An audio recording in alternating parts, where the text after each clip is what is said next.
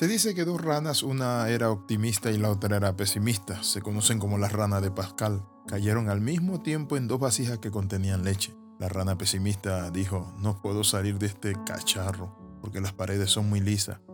Estoy cansada y me voy a dejar ahogar. Mientras la otra rana siguió nadando, luchando, dándole. La tarde refrescó, se hizo fría y de tanto batir la leche se hizo crema y luego mantequilla. Cuando esta estaba dura, la rana agarró el impulso, saltó y vivió. Le hago una pregunta, ¿qué tipo de persona usted es?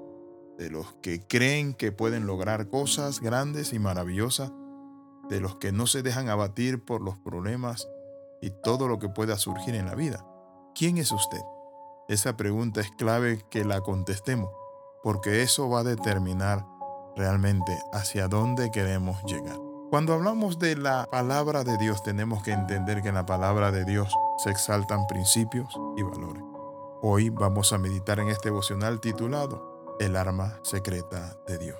¿Cuál es el arma secreta de Dios? El arma secreta de Dios es la fe. La Biblia nos muestra a nosotros que hubo un problema en el pueblo de Israel y todos se unieron para pelear contra una pequeña tribu, la tribu de Benjamín, que era una tribu bendecida, una tribu de guerreros, una tribu que se proponía hacer algo y pelear y resistir a Israel y lo hacía. Vemos que ellos para poder someter y vencer a la tribu de Benjamín tuvieron que unirse. Eso nos muestra a nosotros algunos principios. Lo primero que para alcanzar el éxito debe darse el primer paso y es consultar a Dios. Cuando el pueblo de Israel le preguntó a Dios si irían al combate, la respuesta fue que el pueblo debía ir y salió confiado en la victoria. En el libro de jueces capítulo 20 versículo 19 dice así, Se levantaron pues los hijos de Israel por la mañana contra Gaba y salieron los hijos de Israel a combatir contra Benjamín y los varones de Israel ordenaron la batalla contra ellos. Notemos tres aspectos que este pueblo vivió y que son muy importantes que cada uno de nosotros cumpla. El primero es buscar el consejo de Dios. Es preciso que antes de emprender una empresa, de dar un paso, de trascender en cualquier nivel, debemos buscar la asesoría divina. La Biblia dice que la sabiduría habita en la multitud de los consejeros. Para no ir de ignorancia en ignorancia, la palabra dice en el verso 18, Luego se levantaron los hijos de Israel y subieron a la casa de Dios y consultaron a Dios diciendo, ¿quién subirá de nosotros como primero en la guerra contra los hijos de Benjamín? Y Jehová respondió, Judá será el primero. Encontramos algo muy importante y un buen consejo es que nosotros consultemos a Dios. Muchas veces hay personas que se acercan cuando ya están con problemas financieros. Antes de ser reactivo y estar en un problema, usted debe consultar con los que saben, asesorarse y dar pasos de fe, pero también con inteligencia y sabiduría. Eso se llama planificación estratégica.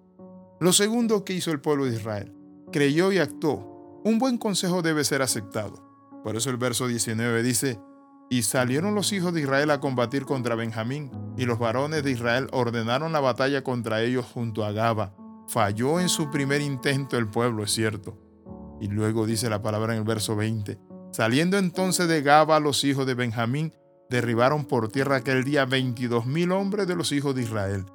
Imagínense, casi todas las tribus peleando contra Benjamín y no podían vencerle. Porque Benjamín tenía una promesa. Benjamín, Dios había dicho que era como león, como lobo. Eh, Dios había dicho que Benjamín era como lobo que arrebata. Bendecido sea el nombre del Señor.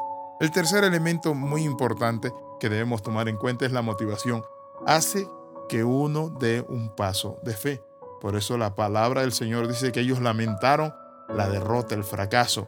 Pero los hijos de Israel, dice el verso 23, subieron y lloraron delante de Jehová hasta la noche. Es decir, cuando Dios ve tu clamor, cuando Dios ve tu humildad, que te humillas, Dios te levanta. La Biblia dice que un corazón contrito y humillado no lo desprecia a Dios. Estás viviendo por situaciones o estás viviendo situaciones difíciles en tu vida, en tu matrimonio, en tu familia, en tu finanza, en tu país. ¿Estás viviendo algo así?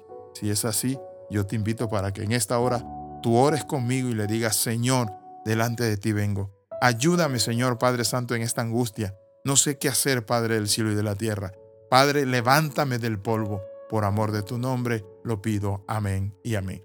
Escriba al más 502 42 45 60 89 y queremos pedirle algo que nos ayude con sus oraciones, pero también si usted puede patrocinar esta palabra de transformación que cada día sale a miles y miles de personas alrededor del mundo y en muchas naciones que estamos entrando. Le saluda el capellán Alexi Ram. Nos vemos en la próxima.